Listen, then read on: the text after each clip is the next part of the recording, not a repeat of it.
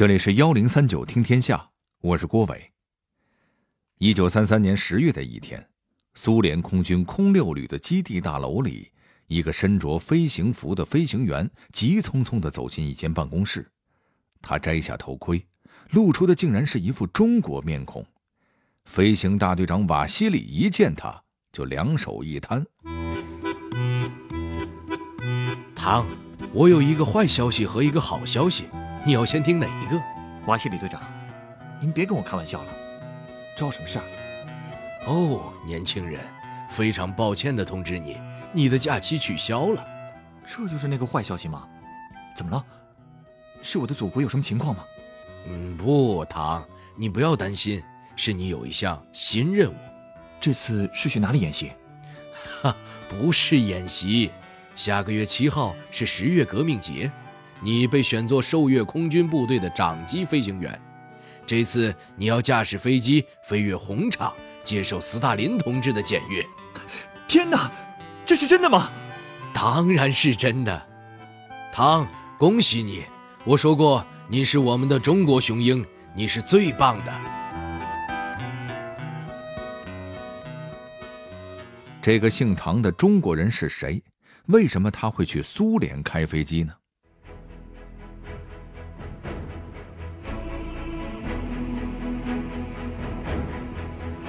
他在苏联学习、战斗、工作了二十八年，他是怎样成为一名苏军飞行员的？在卫国战争中，他又立下了怎样的功勋？巾帼不让须眉，在苏德战场上还活跃着一位中国女记者，著名记者斯诺为什么管他叫语言大师？幺零三九听天下，郭伟跟您聊聊苏联卫国战争中的中国人。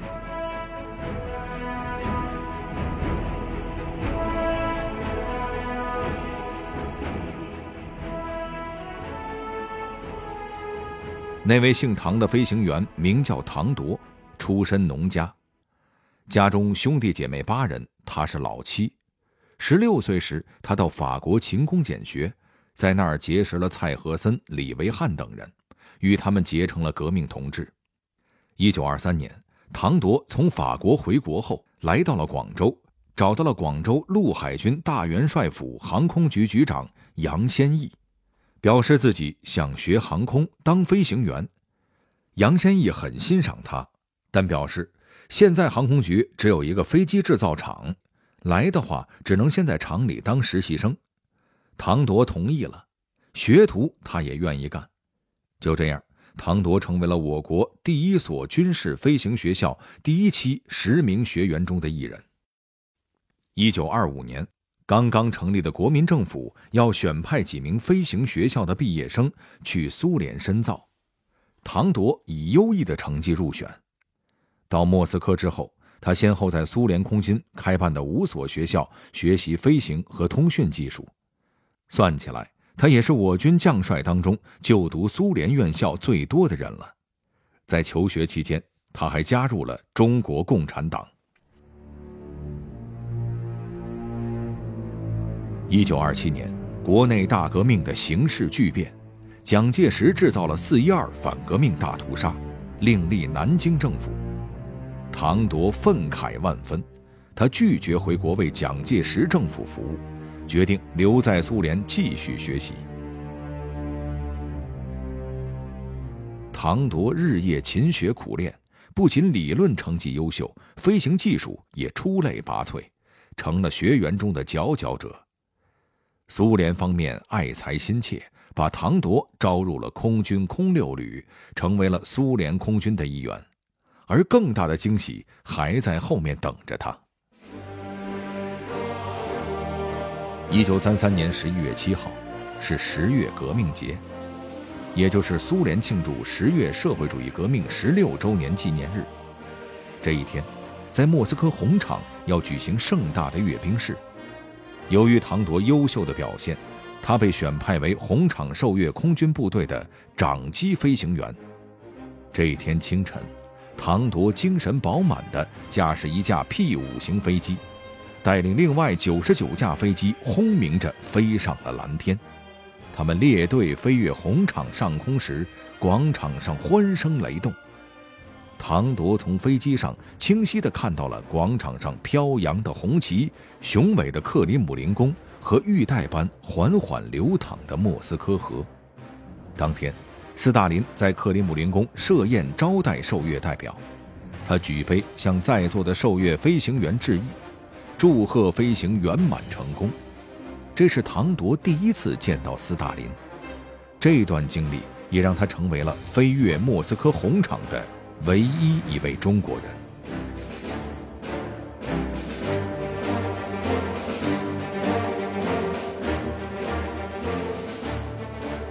惊喜之后是更大的考验。很快，卫国战争爆发了。唐铎会如何在战场上一显身手？让他荣获列宁勋章的又是哪一次战斗呢？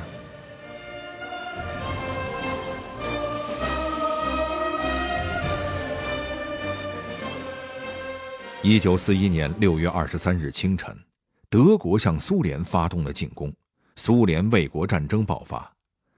当时正在茹科夫斯基空军工程学院学习的唐铎，马上与同学们一起给斯大林写了请战书，请求立即上前线作战。但斯大林回复学生们说：“战争不能马上结束，在校学员必须完成学业。”直到三年后。已是校教官的唐铎，终于获得了上前线的机会。唐铎接受的第一个作战任务是攻击敌人的一个野战机场。临行前，他制定了周密的作战计划。他带领四架强击机进行超低空飞行，到了离敌人机场约十六公里的空中，再加大油门，以迅雷不及掩耳之势扑过去。对准目标，俯冲投下炸弹。转眼间，几十架敌机被炸毁，敌人还没反应过来，唐铎中队已经全身而退，得胜返航。唐铎由此一战成名。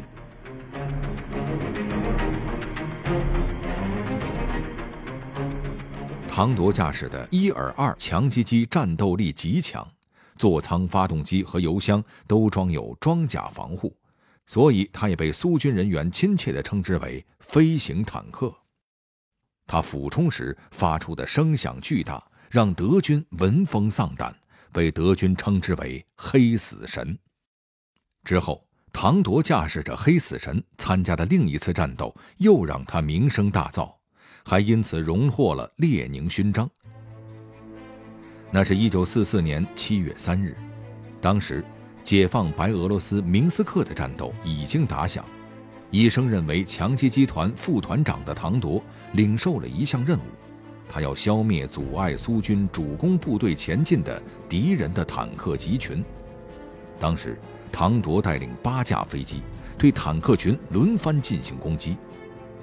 他们首先单机俯冲轰炸，发射出一颗颗反坦克弹。爆炸声中，德军数十辆坦克变成了一堆堆废铁。第一轮打击过后，他们不等敌人喘息，又发射了一波火箭弹，击中了多辆敌军坦克车、汽车。炮弹落处，燃烧成一片火海。接着，唐铎和战友又用机关枪点射，敌人跑到哪里，子弹就追到哪里，把敌人打得鬼哭狼嚎。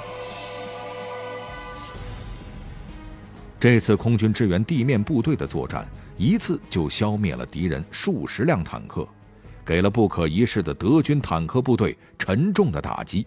唐铎也荣获了列宁勋章。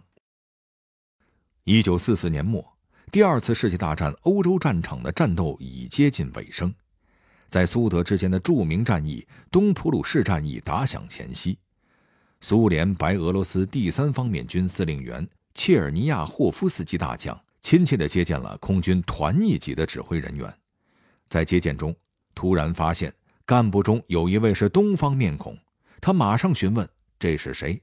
有人告诉他这是来自中国的同志唐铎。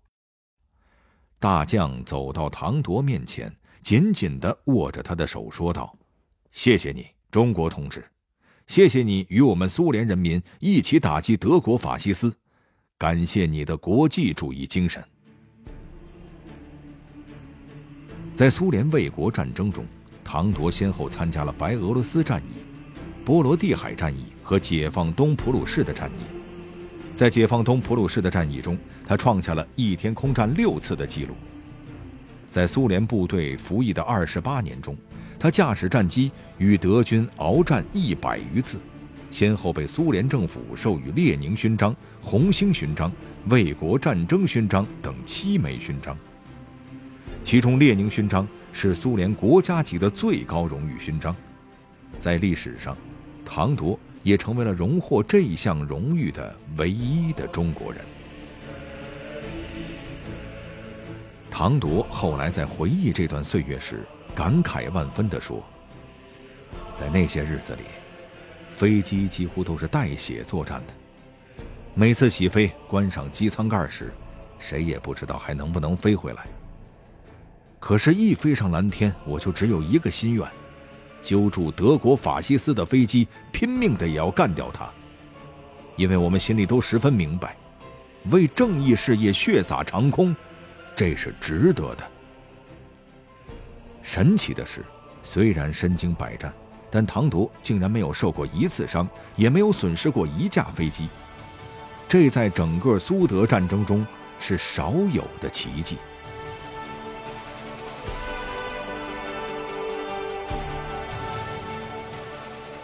一九五三年，唐铎回到祖国。一九五五年，他被授予中国人民解放军空军少将军衔，是中国空军第一代天之骄子。二零一五年，中国国家主席习近平在出席俄罗斯纪念卫国战争胜利七十周年庆典前夕，在俄罗斯的《俄罗斯报》发表题为《铭记历史，开创未来》的署名文章，在文章中。习近平特别赞扬了参加苏联卫国战争的中国少将唐铎。中国飞行员唐铎作为苏军空军射击团副团长，鹰击长空，在同法西斯军队的空战中屡建战功。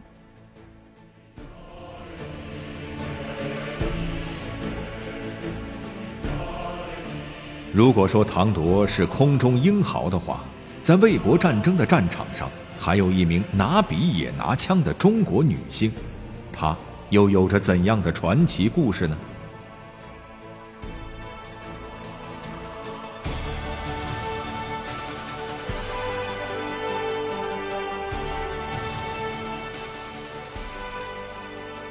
这个姑娘叫胡继邦，是一名记者。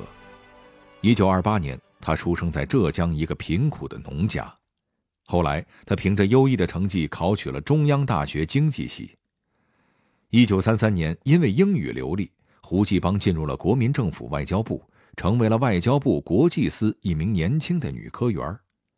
两年之后，二十五岁的胡继邦被国民政府派往驻苏联使馆任新闻秘书，并兼任中苏文化杂志驻苏记者。这是中国有史以来正式派驻国外的第一位女性外交官。没想到这一去就是十三年，从卫国战争爆发到结束，胡继邦一直待在苏联，亲历和目睹了整个战争。一九四一年六月二十二日清晨，吴继邦正在莫斯科寓所洗头。广播里突然传出德军入侵苏联的消息，听到这个消息，他惊呆了。不过，凭借职业的敏感，吴继邦马上意识到要收拾行装，他的任务来了。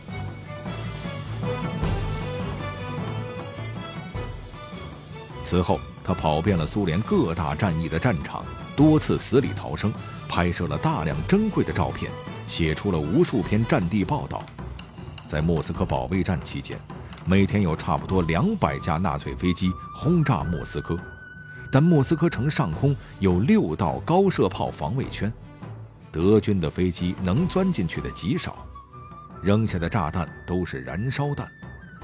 开始几天，飞机来时，胡奇邦跟着莫斯科的居民们一起躲进地铁里，但不久后，胡继邦就大着胆子不再躲避空袭了。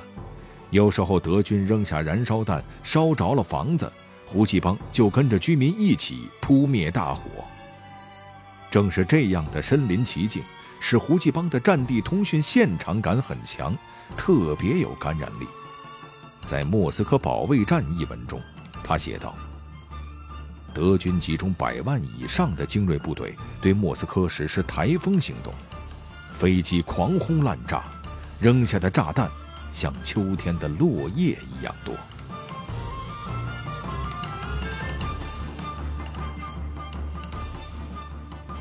一九四三年初，一个风雪交加的日子。斯大林格勒保卫战胜利的硝烟尚未消散时，胡继邦来到斯大林格勒采访。在这座饱受摧残的城市，胡继邦穿过遍地瓦砾的战场，亲眼看到雪野上横七竖八的士兵尸体，亲耳听到此起彼伏的爆炸声。那是苏军的工兵在引爆德军埋下的还没有爆炸的地雷。在斯大林格勒。胡继邦受到了后来担任苏联元帅的崔可夫将军的单独接见，还在一间小屋里采访了被俘的德军元帅鲍卢斯。一九四三年二月六号，斯大林格勒保卫战大捷后的第四天，胡继邦从战地向国内发回了一万多字的专电，《解放的斯大林格勒》，报道真实准确。他说，在苏德战场上。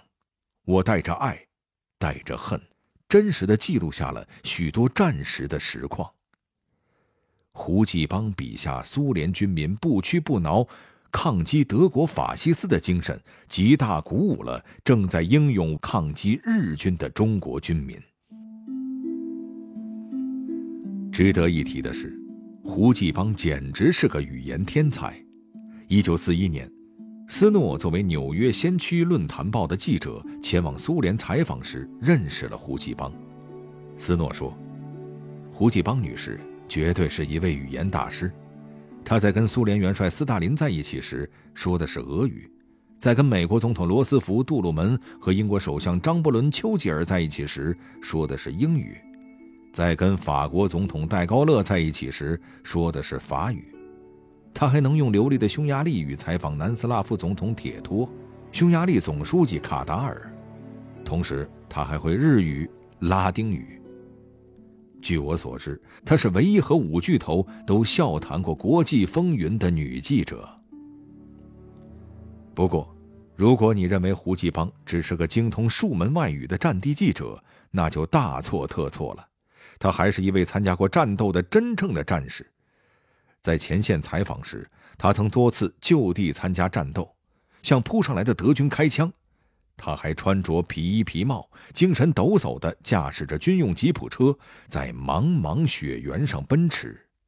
这是整个苏德战争期间胡继邦生活的缩影。胡继邦就是这样一位传奇的女性，她是二战时仅有的欧战区的中国战地记者。她用敏锐的目光、犀利的笔锋，记下了真实的战况，同时鼓舞了中国人民的抗战。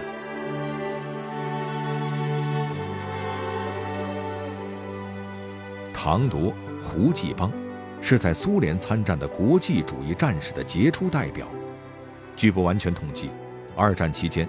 有四五百万名中国人以不同的方式参与了苏联反对德国法西斯和日本军国主义的战争，他们建立的功勋不会被国家和人民忘记。